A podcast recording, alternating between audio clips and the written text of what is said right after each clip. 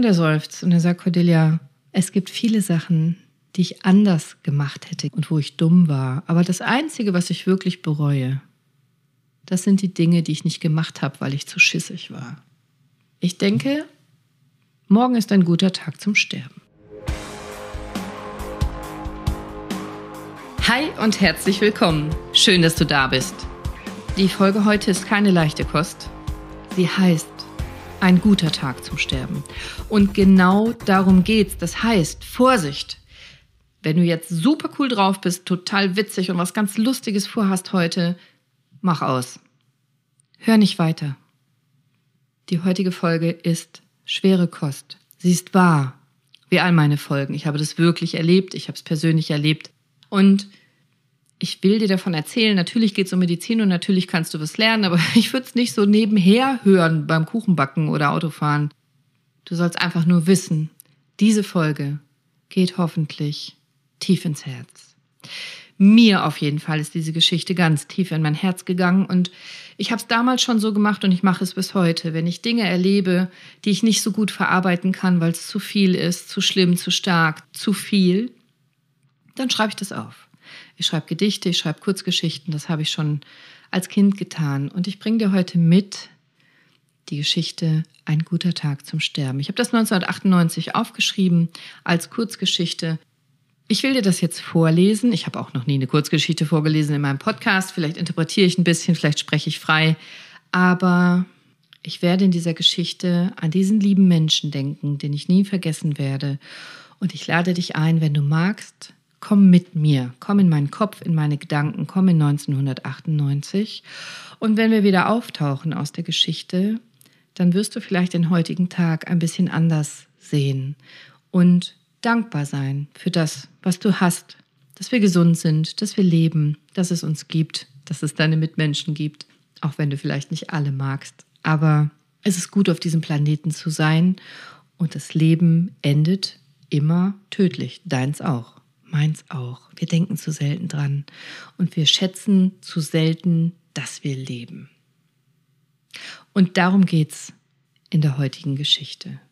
Ein guter Tag zum Sterben, habe ich die Geschichte genannt.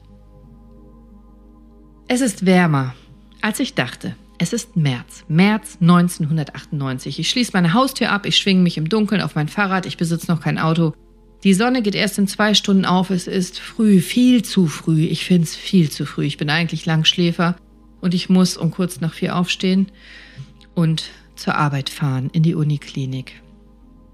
Der Fahrtwind ist echt noch viel zu kalt und schneidet mir in Hände und Gesicht. Ich hatte gedacht, es wäre wärmer, wie ich sagte. Acht Grad sind angesagt, aber wenn ich schaue, liegt auf den Feldern noch überall Schnee. Ich tröste mich damit, dass das mein erstes freies Wochenende sein wird, wenn ich den heutigen Tag hinter mir habe. Nur noch heute arbeiten ist Freitag, nur noch diese Schicht und dann habe ich endlich ein Wochenende frei und ich werde Fallschirmspringen gehen und darauf freue ich mich schon. Ich bin auf dem Weg zur Infektionsstation MX1 haben wir die damals genannt. In der Uniklinik eigentlich AIDS-Station. Und weil es 1998 ist, damals war AIDS noch ganz unbekannt. Eine ganz andere Art von Arbeiten war es auf dieser Station. AIDS ist keine Erkrankung, über die man offen sprechen kann. AIDS ist neu, AIDS macht Angst, AIDS ist verwerflich.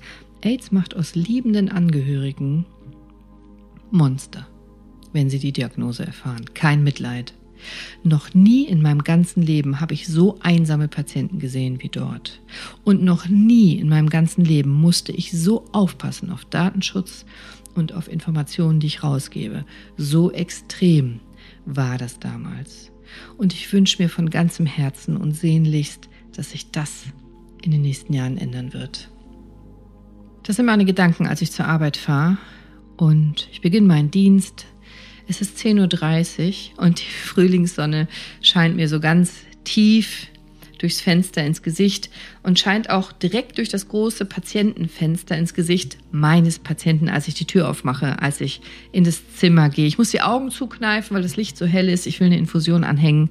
Und der Patient heißt Peter. Und Peter beobachtet mich kritisch. Ich habe jetzt gleich seinen Verband zu wechseln. und wir scherzen so ein bisschen.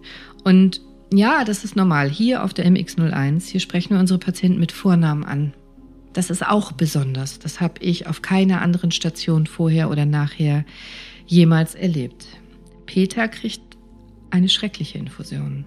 Das ist eine Chemotherapie, eine schwere Chemotherapie und er nannte sein zweites Frühstück. Und Peter achtet pedantisch darauf, dass ich Handschuhe anhab, wenn ich das anhänge, damit nicht auch nur der kleinste Tropfen von dieser giftigen Flüssigkeit auf meine Haut kommt und mir irgendwie schaden könnte. So ist Peter. Peter ist 38. Sehr attraktiver Mann, homosexuell und sehr, sehr krank. Ich habe die letzten Wochen praktisch miterlebt, mitsehen können. Ich habe es vor meinen Augen jeden Tag verfolgen können, wie er fast 20 Kilo abgenommen hat. Und er war vorher nicht zu dick, er war sehr sportlich, muskulös, schlank. Er hat 20 Kilo verloren, er ist jetzt noch Haut und Knochen. Aber sein Lächeln, sein Lächeln hat er nie verloren. Wenn es mir schlecht geht und ich arbeite nur dort, ich bin kerngesund, dann gehe ich zu Peter und Peter heitert mich auf. Und die Sonne, die uns beide so blendet, die sorgt dafür, dass ich fast auf die Nase falle und ich muss so ein bisschen tasten, wo sein Bett ist und ich gehe rüber zum Fenster und mache die Vorhänge zu. Lass auf, sagt er. Es ist so schön so, die Sonne so zu sehen. Lass bitte auf. Und ich lasse die Vorhänge auf und er sagt, was machst du am Wochenende? Es ist dein erstes freies Wochenende, richtig? Wow, ich bin platt. Wie kann er das wissen? Wahnsinn, was er mitbekommt. Ja, sage ich, habe endlich frei. Ich freue mich wahnsinnig. Endlich. Ich äh, werde zum Flugplatz fahren. Ich werde zu meinem Wohnwagen fahren dort. Ich werde mich aus dem Flugzeug stürzen. Ich werde durch die Wolken fallen und ich werde die eiskalte Luft genießen. Ich bin nämlich heute Morgen beim Fahrrad gekommen. Es ist schweinekalt. Aber ich werde fliegen. Ich werde im Freifall sein. Ich werde Luft atmen, Freiheit atmen, Wolken atmen. Und ich freue mich drauf. Abgefahren, sagte er. Was machst du? Du springst aus Flugzeugen? Aus welcher Höhe? Ich sage aus 4000 Meter. Äh, interessiert dich das? ja, sagt er. Das interessiert mich tatsächlich und es klingt sehr schön. Es ist ein bisschen bekloppt, aber es passt zu dir, Cordelia. Äh, wow. Er schaut aus dem Fenster und ich auch und wir haben so einen ganz hellblauen Himmel, wasserblau, hellblau und draußen sind so ein paar Zirren zu sehen, Cirruswolken, also ganz hoch, ganz hauchdünn, die sehen fast goldfarben aus. 4000 Meter, sagt er. Wie hoch ist denn das? Ist das über diesen Wolken? Mm, ja, äh, ich verkneife mir die ganze Meteorologie und die Wolkenarten und so. Die finde ich zwar alle super spannend, aber ich habe gelernt, keiner außer mir. Und ich erkläre ihm, dass diese Zirren viel zu hoch sind, etwa 10.000, aber so diese typischen Quellwolken, die jeder kennt, das ist ungefähr die Höhe, wo wir aussteigen, wo wir rausspringen. Und ich erzähle von meinem Sport und ich schwärme so ein bisschen und von Flugzeugen und morgens von dem Duft von Kerosin und wenn man abends am Lagerfeuer sitzt und über und so weiter und so weiter. Der stellt mir ganz viele Fragen und ich antworte so gut ich kann. Und dann sagt er, dass er immer mal gerne gesprungen wäre. Hat er nicht gemacht. Und wir sprechen das beide nicht aus. Aber wir wissen beide, in diesem Leben wird er es auch nicht mehr tun. Und er seufzt und er sagt, Cordelia, es gibt viele Sachen, die ich anders gemacht hätte gerne und wo ich dumm war. Aber das Einzige, was ich wirklich bereue, das sind die Dinge, die ich nicht gemacht habe, weil ich zu schissig war. Merkt ihr das? Sei mutig. Das berührt mich so ein bisschen. Er seufzt und ich will mir das gar nicht vorstellen. Denn, das wissen wir beide, er und ich, auf die MX01 kommt man zu Fuß, im Rollstuhl, wie auch immer, aber verlassen tust du diese Station in Rückenlage mit den Füßen voraus. Hier wirst du sterben. Und das weiß er auch. Und das wird er auch. Und ich äh, kann den Gedanken nicht so wirklich ertragen. Ich, ich will ihn aufheitern. Ich mache Witze. Ich will ihn ablenken. Und ich sage, was machst du dieses Wochenende? Was machst du dieses Wochenende? Was hast du vor? Was sind deine Pläne? Und er sagt, ich denke, morgen ist ein guter Tag zum Sterben. Ich lache total laut. Ich finde es super witzig. Ich gucke ihn an, der meint es ernst. Und ich weiß nicht, was ich sagen soll. Ich bin tatsächlich völlig geschockt. Das meint er ernst? Er schaut mir ganz liebevoll ins Gesicht, also direkt in die Augen, ganz, ganz sanft, ganz ernst, ganz ruhig, ganz klar. Und ich versuche mich zu sammeln und mir fällt auf, wie dünn er geworden ist, wie kachektisch nennen wir das, wie ausgezehrt. Er hat ganz, ganz schlanke, lange Unterarme, die auf der Bettdecke liegen. Und seine Hände sehen dagegen fast übernatürlich groß aus, weil er so dünn geworden ist. Seine Knochen treten hervor. All diese Knochen, die ich im Studium auswendig lernen musste. Ich bin Ende 20 und er spricht vom Sterben. Seine Wangen sind ganz eingefallen. Wie verletzlich sieht dieser Mann aus, der so viel älter ist als ich. Der war stattlich, als er kam. Er war riesig, breit, muskulös, beeindruckend. Und jetzt sieht er beinahe zerbrechlich aus. Und er guckt mich so lieb an und er lacht laut, herzhaft, so wie ich vorher gelacht hatte und sagt, Cordelia, komm mich nicht so erschrocken an. Und er gibt mir einen Stoß mit dem Ellenbogen. Hey, Cordelia, du bist meine Ärztin. Du musst die Coole sein, du lässt dich erschrecken, was ist mit dir los? Und mir gehen so viele Sachen durch den Kopf. Und ich sag ihm, ey, das war ein Scherz, oder? und er lacht wieder und sagt, nein, das meine ich ernst. Wann springst du morgen? Hä? Was? Wie? Falsch im Springen. Wir reden vom Sterben. Wann springst du morgen aus dem Flugzeug? fragte er. Ich sag, äh, äh, also äh, vermutlich so gegen neun. Also äh, in der Regel äh, der erste Flieger, äh, ja. Gut, sagt er, entspann dich. Er zieht seine Mundwinkel hoch, er zwinkert mir zu. Er guckt mich an und sagt, bis 4000 Meter gehe ich mit. Und dann lacht er sich kaputt und ich habe keine Ahnung, was er meint. Ich verstehe das nicht. Wie meinst du das, sage ich. Guck mich an. Aber der lächelt nur. Ist er jetzt bescheuert geworden? Muss ich seine Medikamente umdosieren? Habe ich was falsch gemacht? Verstehe ich was nicht? Hat er Symptome, neurologische? Was ist los? Und er sagt, entspann dich, Cordelia. Es macht nichts. Du wirst es verstehen. Ich wünsche dir ein wunderschönes Wochenende. Lass dich von mir nicht aufhalten. Du hast noch die ganze Visite vor dir. Er lächelt mich an. Hast du mich gehört? Ich wünsche dir ein wunderschönes Wochenende. Ich dir auch, sag ich. Ich dir auch. Bis Montag, Peter. Mach's gut. Mach's gut, meine schöne Frau Doktor. Ich danke dir für alles. Ich habe mich immer gefreut, wenn du ins Zimmer kamst, ging die Sonne auf. Ich danke dir. Mach's gut, meine schöne Frau Doktor. Ich danke für alles, das hat er immer gesagt. Aber er hat noch nie so einen langen Satz gesagt. Und wieder bleibe ich stehen und finde, dass irgendwas komisch ist oder falsch. Ich bleibe in Türrahmen stehen, ich heb die Hand zum Gruß, er winkt zurück. Er ist ein Unikat einfach. Ich mache meinen Dienst. Alles ist gut. Ich fahre nach Hause, ich packe meine Tasche. Und es ist Samstagmorgen. Die Sonne scheint und genauso habe ich es mir gewünscht. Ich gehe zum Flieger, Fallschirm auf dem Rücken, Helm auf dem Kopf, und ich freue mich aufs Springen. Ich freue mich aufs Freihaben, auf die Natur, aufs nicht nachdenken müssen, nicht arbeiten müssen. Ich war so lange nicht da. Ich, ich freue mich auf die Menschen, die ich treffe hier und auf das Lagerfeuer abends und das Packbier nennen wir das. Das Bier, das wir trinken, wenn wir nach dem allerletzten Sprung unseren Fallschirm weggepackt haben. Das Packbier. Im Flieger sitze ich an der Tür. Das hat Vor- und Nachteile. Also der Vorteil ist, wir sitzen ja als Fallschirmspringer alle auf dem Boden so ganz eng hintereinander in zwei Reihen.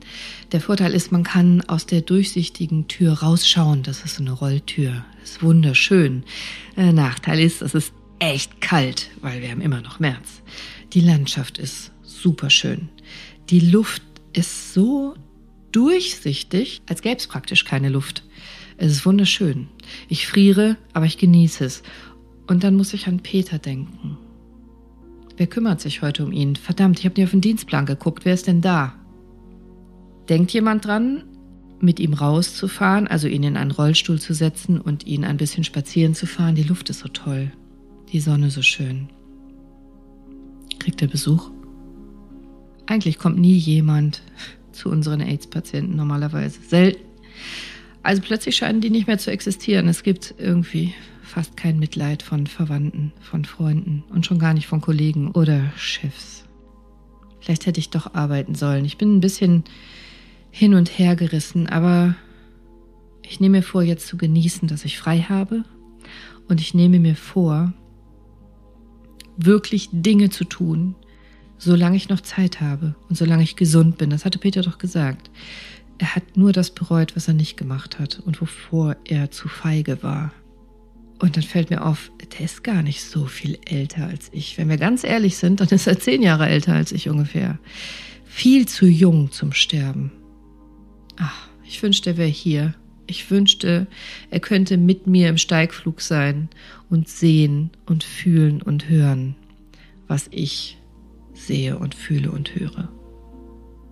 Kann ich, Süße, sagt er. Hä? Ich höre Peters Stimme neben mir. Bin ich bescheuert? Mir bleibt das Herz stehen. Ich drehe mich um. Was? Nein, natürlich. Quatsch. Peter ist nicht da.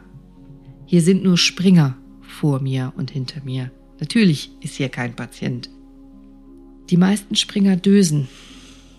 Es ist früh morgens. Es ist Wochenende. Ich bin mit Sicherheit eingeschlafen. Also ich bin ja selber völlig übermüdet von den ganzen Diensten, die wir machen, von der ganzen Arbeit. Wir gehen ständig über unsere körperlichen Grenzen, auch über die seelisch-geistigen. Wir sind kaputt. Ich brauche dieses Wochenende eigentlich zum Schlafen, aber ich liebe das Springen so sehr und das macht mir den Kopf frei. Ich bin eingepennt. Kennt ihr das, wenn man einschläft und man oh, dann plötzlich so einen Gedanken hat und zuckt und wach wird? Das, das war's, denke ich. Wir sind auf 4000 Meter. Der Pilot drosselt die Turbine, den Motor, also das Flugzeug wird langsamer und schaltet das Licht auf grün. Das ist das Zeichen für uns Springer, dass wir jetzt die Tür aufmachen dürfen und springen dürfen. Ich mache die Tür auf, also ich schiebe diese Rolltür hoch. Ich gucke von oben auf die Wolken. Ich gucke auf die winzig kleine Welt, wie auf eine Landkarte eigentlich. Der Wind ist kräftig, kalt. Und ich habe so kleine einzelne Cumuluswölkchen unter mir, so wie ich es ihm beschrieben habe. Und ich mache mich fertig, ich check mich nochmal. Ich spring jetzt raus. Mach's gut, meine schöne Frau Doktor. Ich danke dir für alles. Ich habe die Stimme in meinem Helm, äh, meinem Kopf. Das kann nicht sein. Ich höre seine Stimme in meinem Kopf. Das waren ja seine Worte gestern, als ich gegangen bin. Das sind die Worte, die er immer sagt. Äh, ich bin überarbeitet. Ich muss mehr schlafen. Ich spring raus und der Sprung ist fantastisch. Das Wochenende ist großartig. Ich liebe es. Es ist genau das, was ich brauche. Ich verbringe die Zeit am Sprungplatz und ich genieße jede Minute. Es ist einfach genau das, was ich brauche, um zu entspannen. Ich fahre Sonntagnachmittag nach Hause, ich lege mich nochmal hin und ich schlafe praktisch von Sonntagnachmittag bis Montagmorgen. Und Montagmorgen bin ich wie neu geboren. Und ich habe einen dicken Fotoband eingepackt übers Fallschirmspringen, über den Fallschirmsport. Ich packe den in meinen Rucksack, als ich aufs Fahrrad steige. Peter wird sich freuen. Also wenn Peter schon nicht mehr springen kann in seinem Leben, wenn er das nicht mehr machen kann, dann soll er wenigstens ein paar tolle Fotos sehen, soll ein paar Eindrücke kriegen, soll sehen, was ich sehe, wenn ich im Freifall bin. Ich bin sicher, er wird sich riesig freuen. Ich bin ganz aufgeregt, als ich ihm den Fotoband zeigen will. Und ich laufe in sein Zimmer und das ist nicht Peter. Da liegt ein anderer Patient eine Neuaufnahme. Ein Zugang von Sonntagnachmittag, wie wir das nennen. Ein neuer Mensch, um den ich mich kümmern soll heute. Peter sei gestorben. Samstagmorgen, kurz nach neun, sagt mir der Pfleger. Gegen elf hätten sie es bemerkt. Um neun sei er noch wach gewesen. Da war noch jemand bei ihm. Ich äh, weiß nicht, was ich sagen soll. Äh, ich möge bitte den dazugehörigen Papierkram noch machen, das hätte der diensthabende Arzt nicht mehr geschafft. Mach ich. Als ich mir irgendwann viel, viel später ein bisschen Zeit nehmen kann, hefte ich Peters Befunde zusammen. Ich kümmere mich um die ganzen Formalien. Ich schreibe die Akte. Die Sonne steht tief und sie blendet mich am Tisch, so wie sie mich geblendet hatte, als ich Freitagmorgen bei ihm war. Und die Sonne scheint über diese nackten Felder. Die Schneeschicht ist inzwischen weggetaut, so wie ich es mir vorher gesehen oder erwartet hatte. Und weg. Verschwunden. So wie Peter, denke ich. Sein, in Anführungszeichen, Nachfolger heißt Jörg. Jörg ist 27, genauso alt wie ich. Wahnsinn. Ich stutze bei dem Blick auf den Aufkleber von Jörg, weil ich sehe, er ist genau im selben Jahr geboren wie ich. Und den werde ich auch überleben. Genau wie Peter. Und auch bei ihm werden wir beide von Anfang an wissen, dass er nicht lebendig diese Station verlassen wird, dass es nicht diesen Augenblick geben wird, wo er fragt, wann werde ich entlassen? Und ich sage, ja, wie wäre es am Mittwoch? Möchten Sie am Mittwoch entlassen werden? Das passiert nicht auf dieser Station. Ich werde ihn überleben. Und ich schaue ein bisschen rum und sehe die Tasche mit Peters Sachen. Eine Schwester hat seine Habseligkeiten zusammengeräumt, um Platz zu schaffen für Jörg und seine Dinge. Und ich frage mich, ob diesmal ein Angehöriger kommt für Peter, um seine Habseligkeiten abzuholen. Oder nicht. Und dann gehe ich zu meinem Rucksack und hole den Fallschirmspringer Bildband raus. Den Fotoband, den ich ihm zeigen wollte. Und ich packe ihn zu Peters Sachen. Mein Abschiedsgeschenk an dich, Peter. Einen schöneren Tag hättest du dir nicht aussuchen können, denke ich berührt. Und allein der Gedanke, dass er vielleicht doch irgendwie tatsächlich ernsthaft wirklich bei mir war im Flugzeug, im Steigflug, tröstet mich. Vielleicht war er wirklich da, um sich zu verabschieden. Auf jeden Fall finde ich den Gedanken toll. Und dann schließe ich seine Akte, schließe meinen Kittel und arbeite weiter. Ich habe was gelernt von Peter. Und ich wünsche mir für dich, wenn du möchtest, dass auch du das dir in dein Herz schreibst. Sei bewusst, sei mindful. Nichts ist selbstverständlich. Genieß das Leben. Lebe es und tu Dinge, vor denen du Angst hast, wenn du glaubst, dass sie dich glücklich machen könnten. Ich wünsche dir einen wunderschönen, glücklichen, sonnigen, mutigen, aber vor allem gesunden Tag. Bis nächste Woche. Deine Cordelia.